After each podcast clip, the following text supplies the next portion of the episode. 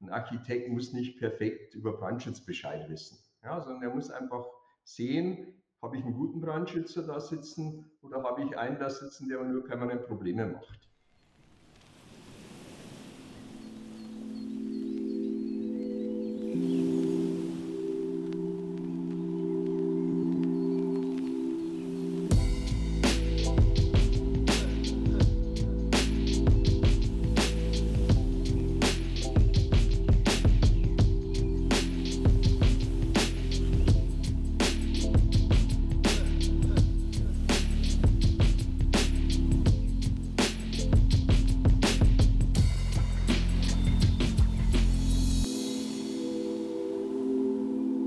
Hallo und herzlich willkommen zu einer neuen Folge Architekten und ihre Marken. Heute haben wir den Brandschutzpapst Reinhard bei uns. Und Reinhard, der, der ist auf jeden Fall ein ganz spannender Mensch, weil als Journalist wollte er anfangen, in Berlin zu studieren und ist dann Architekt geworden. Und äh, wir werden heute sicherlich erfahren, wie, wie sich das Ganze dann aus einem Journalist ein Architekten wurde und dann zum Brandschutzpapst entwickelt hat.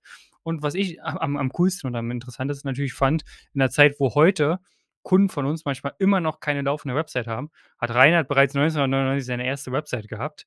Und daher freue ich mich natürlich, jemanden hier im Podcast zu haben, der internetaffin ist und der auch äh, PR und Marketingaffin ist. Ähm, denn er ist sehr, sehr aktiv und ich freue mich auf das Interview. Und ja, Reinhard, vielen Dank, dass du da bist und ja, wer bist du und was machst du? Ja, du hast es ja schon so ein bisschen angedeutet, ja, 1979, das ist schon eine ganze Weile her. Der eine oder andere mag sich vielleicht noch daran erinnern, bin ich nach Berlin gekommen, äh, damals wild entschlossen, Journalist zu werden. Ich hatte hinter mir einmal ein Abitur, ein bayerisches Abitur, hört man wahrscheinlich an der, an der Sprache immer noch und hatte ein Volontariat gemacht bei der Passau Neuen Presse und hatte mir dann überlegt, Volontariat ist gut, du bist jetzt Redakteur, aber du musst studieren. Ja, und wo gehst du hin? Ja, das größte Abenteuer vom Passau aus gesehen, vielleicht kennt der eine oder andere Passau, ist so ganz im Südosten Deutschlands, da fließt sozusagen die Donau aus Deutschland raus, war das größte Abenteuer damals nach Berlin zu gehen.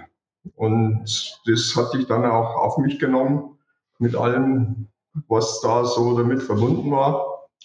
Habe dann hier angefangen zu studieren, Publizistik, Germanistik, Theaterwissenschaften und hatte eigentlich die, das entstand, dieser, dieses Umsteigen auf Architektur entstand so aus zwei verschiedenen Gedankengängen raus. Einmal aus dem Gedankengang der Fokussierung, sich wirklich zu fokussieren, nicht auf äh, so einen allgemeinen Beruf wie ein Journalist, der sozusagen über alles schreibt, sondern sich tatsächlich zu fokussieren auf ein bestimmtes Thema. Das war jetzt zufälligerweise Architektur.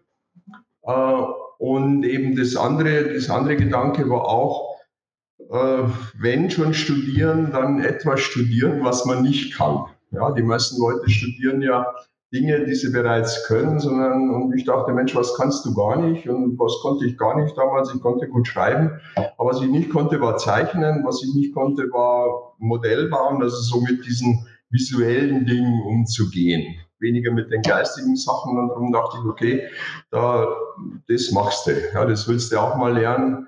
Ich habe es nicht gelernt, leider. Ich habe viele andere tolle Dinge gelernt beim Architekturstudium. Ein richtiger Zeichner ist nie aus mir geworden toller Modell war auch nicht, aber es war einfach ein tolles Studium, weil man einfach wirklich durch dieses Architekturstudium mit ganz vielen verschiedenen äh, Themen in Berührung kommt, mit Wirtschaft, mit äh, Ästhetik, mit äh, unter anderem auch mit Brandschutz. Das war damals noch sehr klein gekocht. So in meinem Studium war eigentlich Brandschutz noch ein sehr untergeordnetes Thema. Und ja, wie kam ich, wie wurde ich Brandschutzpapst, wie du mich so schön nennst? Äh, das war dann wieder eine ähnliche Situation 2004, 2005. Der, der Baubetrieb lag auf dem Boden, kann man sagen, in Berlin allemal als Architekt warst du eigentlich arbeitslos, mehr oder weniger. Man hat sich mit irgendwelchen großen Projekten, es gab große Projekte, viele große Projekte, die man auch anpacken konnte aber man wusste genau, da zahlt dich keiner für. Ja, da kriegst du keinen Euro Honorar dafür bezahlt und Das war dann natürlich ein bisschen wenig, nur von der Kunst und Luft und Liebe leben. Und so dass ich auch wieder sagte, Fokussierung, ja, auf der einen Seite fokussiere ich auf irgendein bestimmtes Thema aus der Architektur und auf der anderen Seite, gut, wer A sagt, muss B sagen, A wie Architektur, B wie Brandschutz, aber auch bei Brandschutz hatte ich so ein bisschen das Gefühl, einmal, das weißt du nicht wirklich, wie das geht und zum anderen, das ist so ein schönes, abgegrenztes Thema. Ja, das gibt so vielleicht 10.000 Regeln, die du da lernen musst, aber die lernst du alle in einem Jahr, in zwei Jahren und dann kannst du Brandschutz. Und, und war langweilig, hörte sich erstmal langweilig an, aber für mich damals eigentlich eine Entscheidung, die ich zumindest heute nicht bereut habe, bis heute nicht bereut habe. Mega spannend. Jetzt hast du tatsächlich mir schon die Frage vorweggenommen, warum diese Positionierung, warum Brandschutz? Was sind denn vielleicht äh, Vorteile, die du merkst, wo du sagst, hey, du hast dich explizit nur auf das Thema Brandschutz spitz positioniert und machst nicht noch zusätzlich vier, fünf andere Sachen? Was sind so die Vorteile, die du daraus gezogen hast? Naja, wichtig ist natürlich, dass du Spezialist auf deinem Gebiet wirst, dass du einfach anstrebst, möglichst, möglichst das lieber, also meine Idee war dann eben, das möglichst enger zu fassen und dafür einfach weiter noch an die Spitze zu kommen. Ja, darum geht es, dass du wirklich was machst, wo du eben in Anführungszeichen Papst wirst und wo dir dann irgendwann keiner mehr das Wasser reichen kann, wo du einfach so gut bist und, und äh, ich drücke das fast immer so aus, ja, ich beschäftige mich 24 Stunden am Tag mit Brandschutz, nur mit Brandschutz, mit nichts anderem. Und wenn dies nicht reicht, dann nehme ich die Nacht auch noch dazu. Ja, ich habe sozusagen, bin einfach auf diesem Gebiet äh, am Ende, wenn ich es wirklich, wenn ich Gas gebe, einfach der Beste. Ich, ich finde find eine Sache sehr interessant, als du gesagt hast, in der Krise, wo ja quasi es für viele Architekten unglaublich schwierig gewesen ist, gute Jobs ranzukriegen, Geld zu verdienen, also mehr so von Luft und Liebe leben und eher so von der Gunst anderer Menschen, hast du gesagt, okay, jetzt muss ich mich noch spitzer positionieren, was ja diametral zu dem ist, was die meisten Menschen machen, die sagen, okay, jetzt ist die Krise, jetzt habe ich kein Geld, jetzt muss ich erstmal alles nehmen, was kommt. Was hat dich in dem Moment also, was ist in dem Moment durch deinen Kopf gegangen, dieses dieses andere Mindset mitzubringen und zu sagen: „Okay, es ist Krise, also muss ich mich jetzt spitzer positionieren. Also muss ich jetzt eine Nische nehmen, die eben spitzer ist als das ist, was wir aktuell machen?“ Naja, es war schon also, ich hatte als als Architekt schon den Erkenntnis gewonnen in der langen Zeit ich meine, ich habe es ja auch fast 20 Jahre da schon gemacht, dass es keinen Sinn macht, als Architekt so alles zu können. Ja, dass du einfach als Architekt eben, du wirst dann gerne benutzt, so für irgendwelche Sachen, aber du wirst eben nicht bezahlt, weil du austauschbar bist. Ja, es ist sozusagen neben dir stehen 20er andere und die sind genauso gut und genauso schlecht in Anführungszeichen wie du. Und wenn du dich wirklich auf einem engen Markt durchsetzen willst, dann musst du Qualität liefern, du musst so der Beste sein. Du musst praktisch die, der,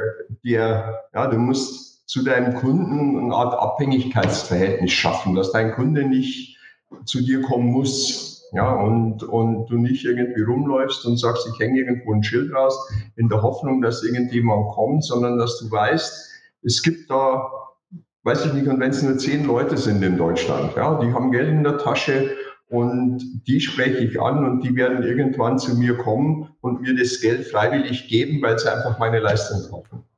Und, und das, das war, ich meine, überzeugt hat mich natürlich dann, als ich so meine ersten Angebote schrieb in Sachen Brandschutznachweise. Und dann, ich, einer rief mich an und sagte, ja, schicken Sie mir mal ein Angebot zu einem, für einen Brandschutznachweis und dann schicke ich das dahin und dann ruft er wieder an und sagt, hören Sie mal, auf dem Angebot steht ja gar nicht Ihre Kontonummer drauf.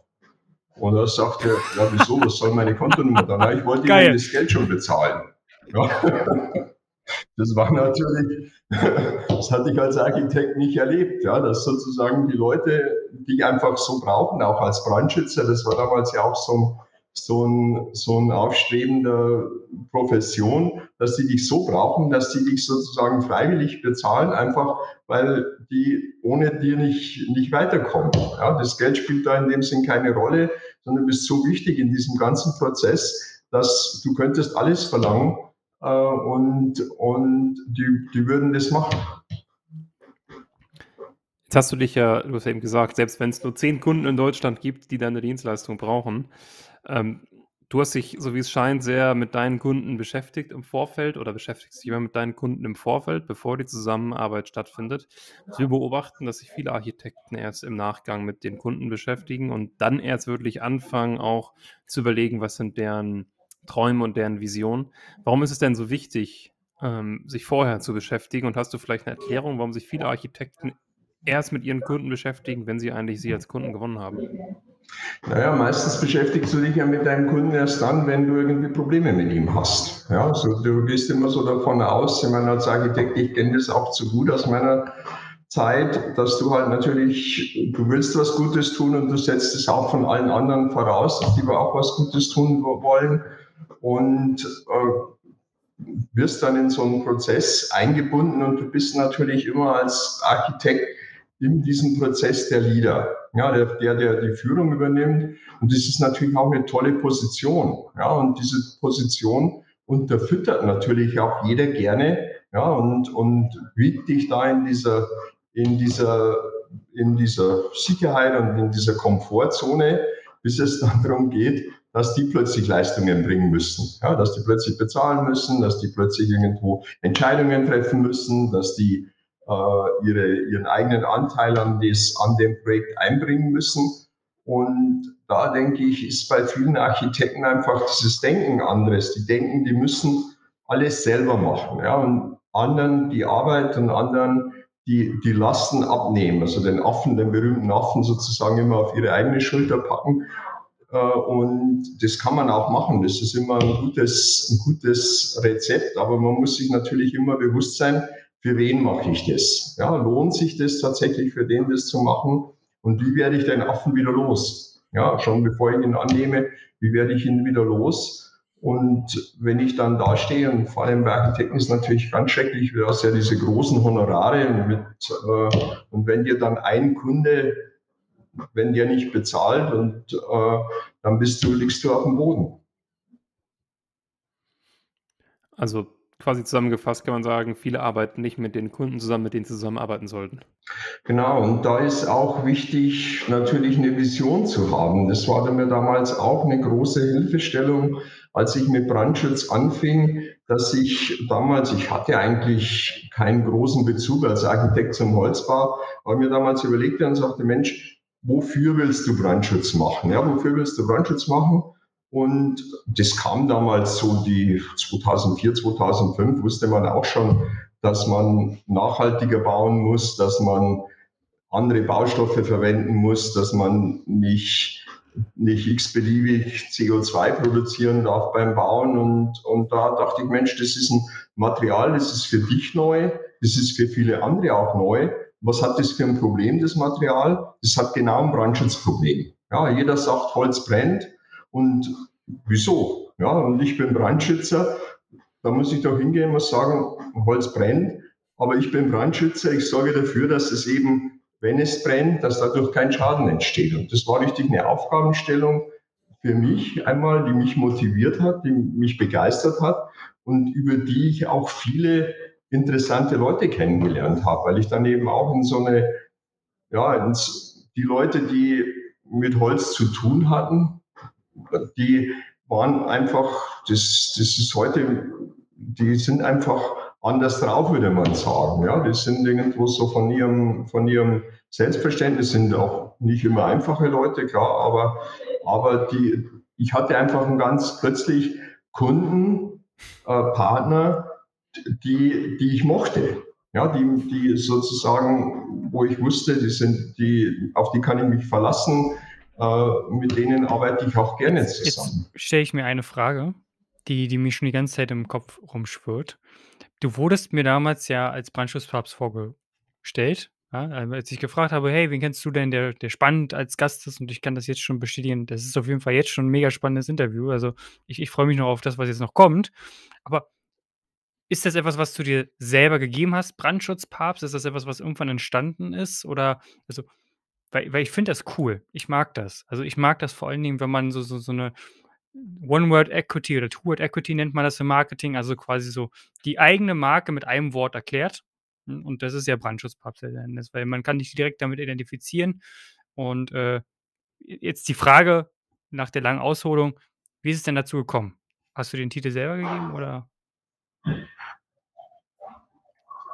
Ja, ich hatte damals, was auch, denke ich, äh, was viele Leute immer so skeptisch sehen. Ich habe damals schon viel Coaching gemacht in der Zeit. Also wirklich mit, mit Coaches gearbeitet, unter anderem damals mit Volker Eich, der leider inzwischen verstorben ist, im, im Strategiekreis Architektur hatte der damals ins Leben gerufen. Das war so eine Gruppe von Architekten, die sich gegenseitig eben mehr oder weniger ja, Zunder gegeben haben, sich herausgefordert haben. Das Tolle an dieser Gruppe war, du, wenn, wenn, wenn jemand anderer ein Problem hat, hast du ja für den tausend Ratschläge, wie aus diesem Problem rauskommt. Ja, wenn du selber ein Problem hast, weißt du überhaupt nicht, wie du. Und, und du hast den anderen beraten und hast praktisch selber gelernt, oh, scheiße, das ist ja genau mein Problem eigentlich. Und wenn ich das Gleiche auch tun würde, was ich dem jetzt gerade meinte, sage, und damals kam das so, wir hatten sehr viel diskutiert, eben auch über das Thema Fokussierung, über das Thema Spezialisierung. Und, und da kam eben die, an mich die Aufforderung, sag mal, was willst du werden? Ja, was willst du sein in 10, in 15 Jahren? Und da, da ich damals, da ich als Brandschutzministrant angefangen hatte in meiner Jugend, dachte ich, naja, was willst du werden? Brandschutzpapst natürlich. Und äh, gut, ich meine, der, der Titel äh, stieß jetzt bei meinen Kolleginnen und Kolleginnen nicht unbedingt auf, auf äh, großen, große Freude. Ja, der ein oder andere, denke ich, hat sich da so ein bisschen, es gibt ja klar auch Päpste neben mir, aber ich denke auch, wie du sagst, dieses, dieser Anspruch, dass man den einfach hat äh, und dass der auch in Fleisch und Blut übergeht. Ja, zu sagen, äh, den muss man nicht jeden Tag vor sich hertragen, aber dass man eben sagt, äh, und das ist dann eine selbst, self-fulfilling prophecy. Ja, das wird dann aus diesem Traum, den du da hast, wird dann automatisch Realität, wenn du dem nichts entgegensetzt, wenn du dich selber nicht blockierst. Daraus könnte man jetzt ja ableiten, dass du, äh, auch der Meinung bist, dass laut zu sein im Marketing und auch durchaus mal polarisierend etwas ist, was weiterhilft. Ja, ja, es ist, ich meine, diese Social Media, sage ich immer, die sind wie für mich gemacht. Ja, die hatte ich ja nicht über lange Zeit. Das war ja, ich meine, das war 1999 meine Homepage, meine erste ich, hatte, ich hatte damals als Architekt für so Internetunternehmen gearbeitet, die das war diese, ist vielleicht heute noch bekannt als diese damalige Internetkrise, wo wahnsinnig viele äh, Anbieter neue Netzleitungen, also Kabel hauptsächlich äh, verkabelt haben, europaweit irgendwelche neue Netz, Netze geschaffen haben. Und ich bin da durch Zufall reingerutscht als, als Architekt und habe da über zwei Jahre extrem viel äh, in, in verschiedenen Projekten deutschlandweit, zum Teil äh, auch in Österreich und in der Schweiz für so diese, diese Serverräume, diese von, von 1000 bis 10.000 Quadratmeter Bau, Baugenehmigungen erwirkt, Bauleitungen gemacht. Ich war immer für Civil Works zuständig, ja, so alles, was schmutzig ist, was Dreck macht, das war mein Job, ja. Und die, dann kam anschließend die feinen Elektriker und so, da musste natürlich alles dann staubfrei und absolut clean sein. Und, und dann hatte ich natürlich eine Affinität dazu, dass sowieso, dass man auch mit den Leuten, mit denen ich da zu tun hatte, dann hatte ich irgendwie geschafft, über so ein BTX-Modem äh, mir dann auch eine E-Mail-Adresse einzurichten und dann gab es so einen Homepage-Baukasten, ich weiß nicht mehr von, wie das damals hieß, glaube ich, eins, was später dann eins und eins wurde oder heute heißen sie nochmal anders. Und dann hatte ich die, war auch schon, dann war das Jahr 2001, 2002 ging die Jahre pleite. Äh, und mein Geschäft war plötzlich weg. Ja, dieses, diese, diese ganzen Kunden waren alle bankrott. Habe glücklicherweise da einigermaßen mit heiler Haut rausgekommen aus der ganzen Geschichte. Und dann hatte ich auch schon überlegt, ja, was machst du nun? Und hatte mit einem Freund zusammen, wollten wir Homepages für andere Architekten machen. Ja, so nach dem Motto, keiner von uns beiden hat Ahnung, aber wir packen es jetzt erst einmal an und ich mache die Technik und er macht die Grafik und, und hatten dann so verschiedene Kollegen, Kolleginnen dann eingeladen, haben gesagt, ja, habt ihr da nicht Interesse? Jeder hatte natürlich Interesse dran, wollte, er war ja neu. Und dann hatte man schon gemerkt, die Leute, die kommen, setzen sich hin, lassen sich irgendwas erzählen, saugen praktisch irgendwelches Know-how raus und gehen dann wieder und keiner wird dein Kunde werden. Ja, keiner wird sozusagen dann tatsächlich kommen und wird sagen, Mensch, sparen mir eine Homepage, kostet vielleicht, weiß ich nicht, was sie damals gekostet hätte, vielleicht 1500 Mark, für heute wahrscheinlich ein Spottpreis. Äh, und, und wo wir dann, wo ich dann gelernt habe, Architekten ist, ist kein Klientel, mit dem man wirklich Geld verdienen kann. Ja, wer bei Architekten Geld verdienen muss, hat echt einen harten Job. Und die Ursprungsidee, auch das war so ein bisschen, weil auch schon während meiner Tätigkeit als Architekt war ich eigentlich immer schon relativ baurechtsaffin. Ja, ich hatte immer so äh, gedacht, Mensch, hör mal, da gibt's eine Baugeordnung und bau doch danach. Ja, oder, und wenn du nicht danach baust, dann, dann guck doch mal, wie man es anders machen kann, ohne dass sozusagen jemandem auffällt, dass du nicht nach Bauordnung baust. Und das war auch mal dann so eine Idee gewesen, wo ich sagte, ich gehe zu den Architekten und nehme denen diesen Job ab, dass sie ihren Entwurf baurechtskonform machen wollen. Ja, die machen sozusagen einen tollen Entwurf mit, weiß nicht, äh, wahnsinnig viel Anspruch und tollen Sachen und geben dann mir und ich gucke, dass da eben bei diesem Entwurf, dass der so angepasst wird, dass die Bauordnung eingehalten wird. Und eben wieder das für Architekten zu machen, war natürlich aussichtslos, ja, weil die geben nichts ab. Aber das ist genau den Job, den ich heute mache. Aber ich mache ihn nicht für Architekten, sondern mache ihn für die Bauherren. Ja, und ich, ich bin ja der, der am Ende dem Architekten hilft, äh, dass sein Entwurf genial bleibt, auf der einen Seite, aber auf der anderen Seite natürlich trotzdem baurechtskonform ist, beziehungsweise dass alle Baurechts, Baurecht, äh, Brandschutzanforderungen eingehalten werden. Ich weiß noch, ich war als Architekt, hatte ich auch so einer meiner ersten Entwürfe, so, so eine, wir hatten damals so Stadtvillen in, in Zehlendorf und in, in Charlottenburg entworfen und Bauleitung gemacht und ich hatte so ein, auch so, ein, so eine Stadtvilla, hübsch, und ging da zum, zum Bauaufsichtsamt damit und habe dem die Pläne so vorgestellt. Und da guckt er mich so an und sagt, ja, und dieses geht nicht und hier muss noch das hin und so. Und ich saß da so, mein Gesicht wurde immer länger. Ja, ich dachte, um Gottes Willen, wie, wie kriegst du das jetzt hin? Und dann guckt er mich so ganz mitleidig an und sagt, ach, ich weiß, dass Ihnen das jetzt wehtut. Ich war auch mal Architekt. Und war so das, wo ich sagte, das will ich nicht. Ja, das will ich nicht. Ich will, wenn ich dann an seiner Stelle sitze und eben so einen Entwurf äh, genehmigungskonform mache, dann soll es dem Architekten nicht wehtun. Ja, mir kann es wehtun, ja, aber es soll dem Architekten nicht wehtun. Und darum will ich eben so lange arbeiten und nach irgendwelchen Möglichkeiten suchen, um das, dass der Entwurf genial bleibt, aber trotzdem baurechtskonform ist. Das ist manchmal nicht ganz einfach, aber es gibt auch oft so ganz einfache, ganz einfache Tricks am Ende. Ja, wenn man die dann, und ich gehe auch immer davon aus, und das ist auch wahrscheinlich, schon Schinkel hat Brandschutz gemacht in seinen Plänen. Ja, das ist so, das ist eigentlich, der Brandschutz ist schon mal, wenn jemand wirklich entwirft und, und nachdenkt über den Entwurf, dann macht er den Brandschutz Sicherheit eigentlich automatisch mit.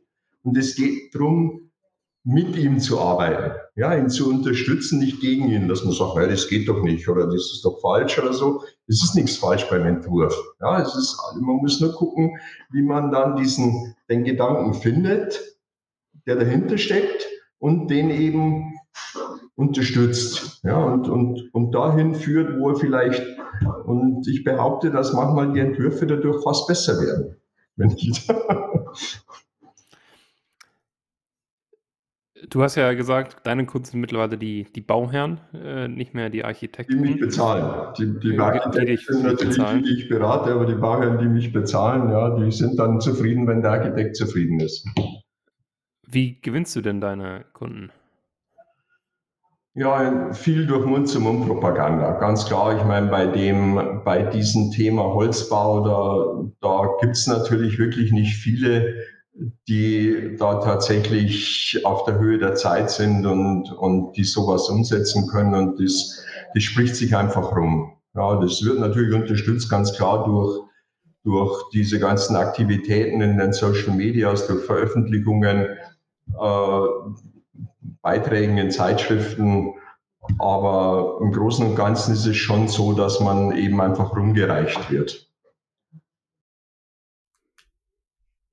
Du hast etwas gesagt, was bei mir wie Öl runterging, weil es etwas ist, woran ich selber glaube. Dass es wichtig ist, eine Vision zu haben. Und als du damals ja angefangen hast, in das Thema Brandschutz zu gehen, hast du ja auch gesagt, dass du eine klare Vision hattest. Wenn du jetzt so heute in 10 Jahren guckst, in 15 Jahren schaust, was was was ist denn da deine Vision der Zukunft? Was würdest du denn da gerne sehen? Was ist denn so eine Veränderung, die du gerne einfach wahrnehmen würdest wollen, wenn du die 15 Jahre Zukunftsreise jetzt mal mit uns zusammen machst? Ja, der, ein Coach hatte mal gesagt, es ist, es ist, äh, es ist weniger, was man in einem schaffen, Jahr schaffen kann, ist wesentlich weniger, als man erwartet.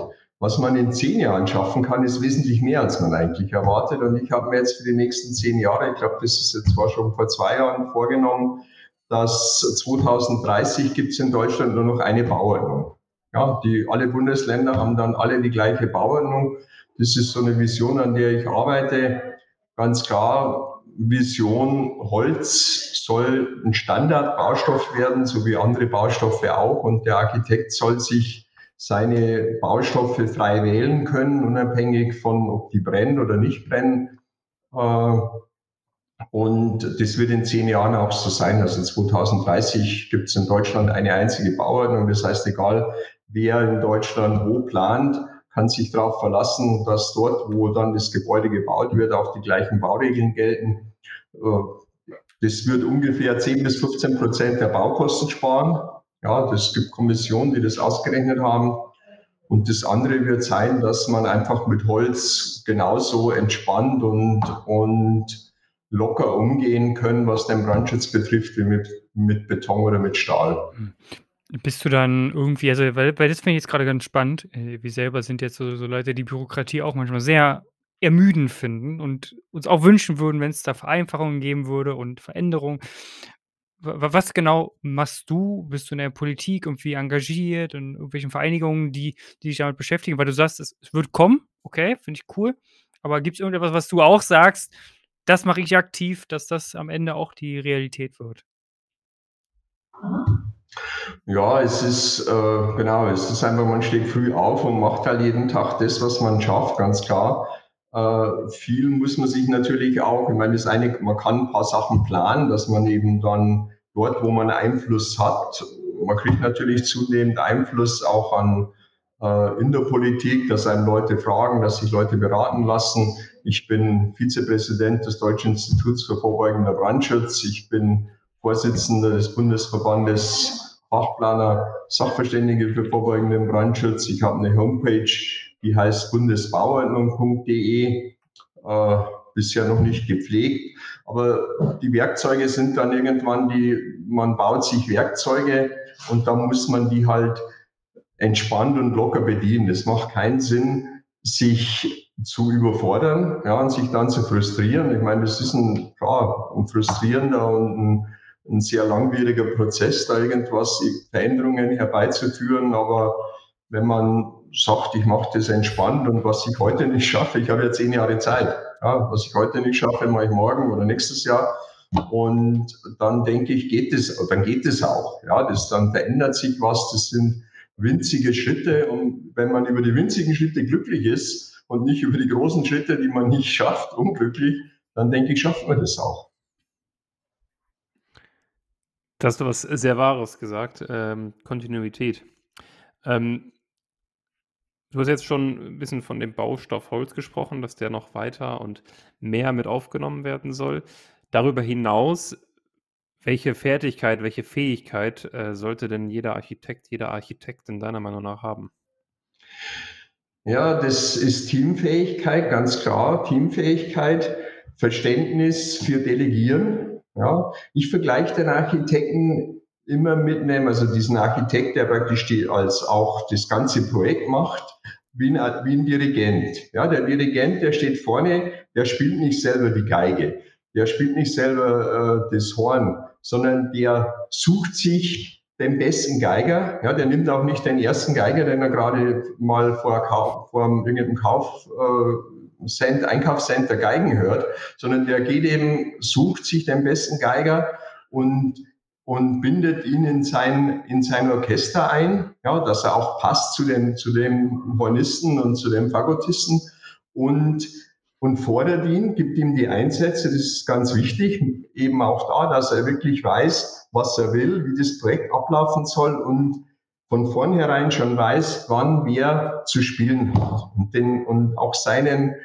Fachplanern die Sicherheit gibt, dass sie immer sich auf ihn verlassen können. Ja, dass sie zwar geigen müssen selber, ja, das, aber dass sie sich immer auf ihn verlassen können, dass er rechtzeitig ihnen den Einsatz gibt, ihnen zuhört auch und die, die, die, den Staffelstab sozusagen weitergibt an den nächsten.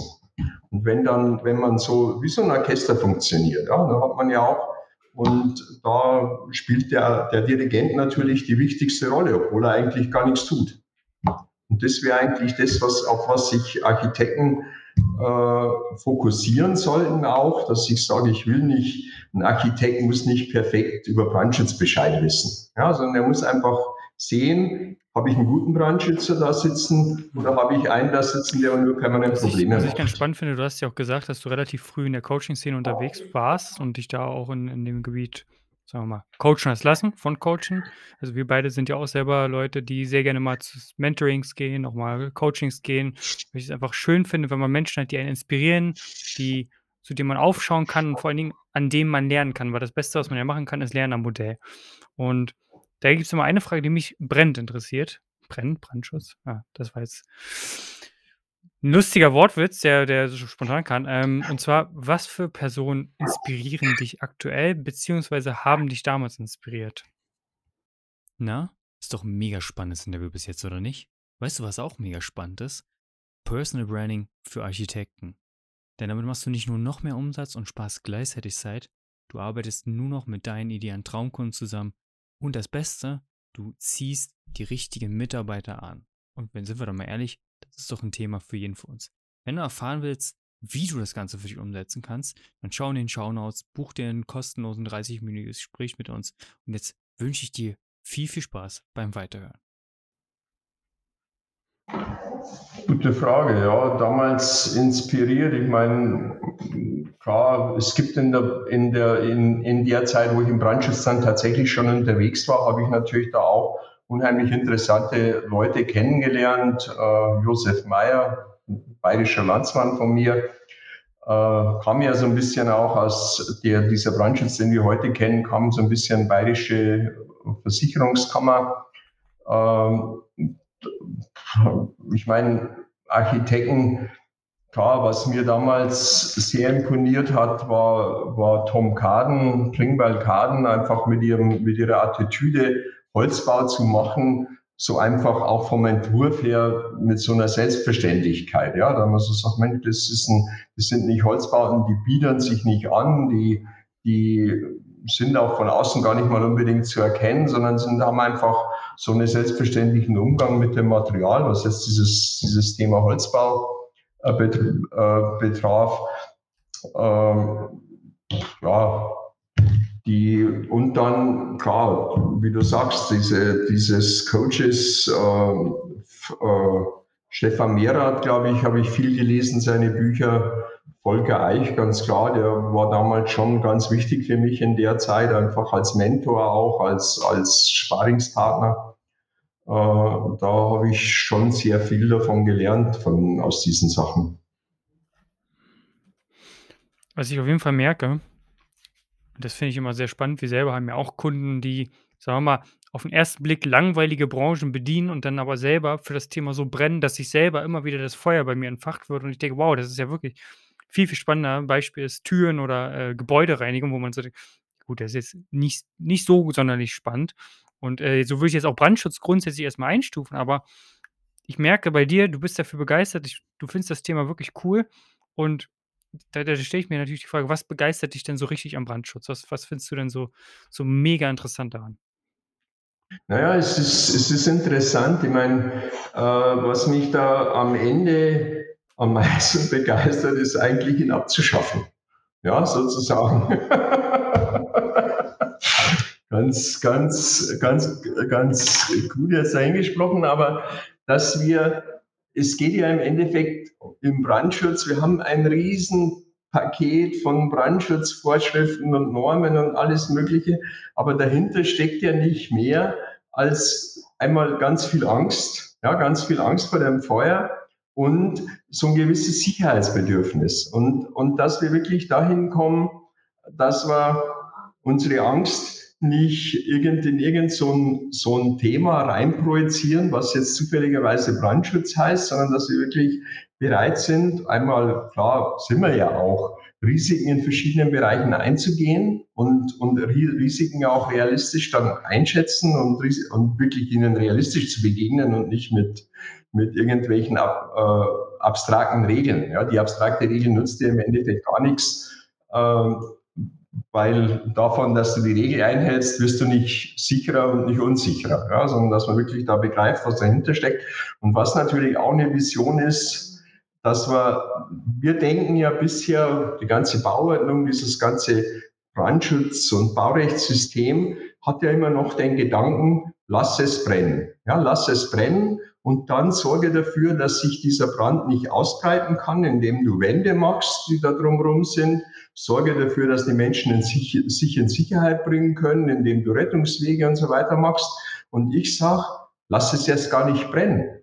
Ja, lass es jetzt gar nicht brennen. Und da gibt es inzwischen Entwicklungen über künstliche Intelligenz, über äh, Geräte integrierter Brandschutz, dass man den, den Brand, der entsteht ja ganz klein, das ist eine ganz winzige Flamme, die sozusagen am Ende zu einem riesen Brandereignis führt, dass ich die genau da, wenn sie anfängt zu brennen, schon ausmache. Ja, ich habe das mal, ich habe mal eine Weihnachtsgeschichte, ich schreibe jedes Jahr jetzt äh, schon länger nicht mehr, aber immer so jedes Jahr eine Weihnachtsgeschichte geschrieben. Und das war die Geschichte, äh, genau, Brandschutzpapst, Ignis, äh, Ignis Papem, Ignis Pectorum Papem, äh, und da, da ging es so drum, eine Geschichte, ein Junge hilft einer alten Dame über die Straße und die Dame sagt, oder die alte Frau sagt, Mensch, zur Belohnung, da habe ich was für dich. Ja, so, und, und zeigt ihm, genau, das war in, in einem Land, da wurde das Feuer verboten, grundsätzlich verboten, äh, weil man eben sagte, wir dürfen kein Feuerwehr machen wegen Brand, Feuerwehr machen wegen Brandschutz und zeigt ihm so eine kleine Flamme, und diese Flamme hatte die Eigenschaft, wenn die brannte und wenn man sagte Feuer aus, dann ging die sofort aus. Ja? Und, und das ist jetzt erstmal wie ein Märchen, aber das wäre es eigentlich, dass wir sozusagen zur Flamme sagen, geh aus und dann geht sie aus. Ja? Und das, das, und dieses, genau, und dieses, diese, diese Entwicklungen, die, sich da jetzt, die da jetzt kommen, die gehen in die Richtung. Ja, dass sie wirklich dem Feuer sagen, geh aus, dann geht das Feuer aus und dann müssen wir diesen ganzen nachrangigen Schutz Dinge, wir müssen die Gebäude nicht mehr belasten mit, mit riesen Brandschutzanforderungen und so weiter, sondern wir können wirtschaftlich bauen, wir können Baustoffe einsetzen, so wie es am besten ist, nachhaltig ist, wir können, wir, wir können schneller bauen und werfen einfach diesen ganzen Ballast ab. Und das wäre der Traum. Dann Mitarbeiter von mir guckt er mich so an, als ich das erzählt habe und sagt, na, und was soll ich da machen? Irgendwas wird er finden, äh, wenn, er, wenn er vom Kopf her richtig aufgestellt ist. Aber das ist ja eben das, ne, nicht, nicht versuchen, äh, die riesen Schutzzonen zu bauen, sondern den Unfall vermeiden. Ähm, wie auch äh, in anderen Bereichen. Sehr schön, das, äh, hat sehr Spaß gemacht. Das war auch sehr aufschlussreich, auch darüber, wie vielleicht für den einen oder anderen Architekten, der hier zuhört, was das Thema Marketing angeht, was das Thema Positionierung angeht. Viele Architekten machen leider immer noch alles und, äh, wirklich alles. Da können Sie zumindest schon mal beim Thema Brandschutz auf dich zurückgreifen und beim Thema Marketing durchaus auch auf ein, 2 Partner.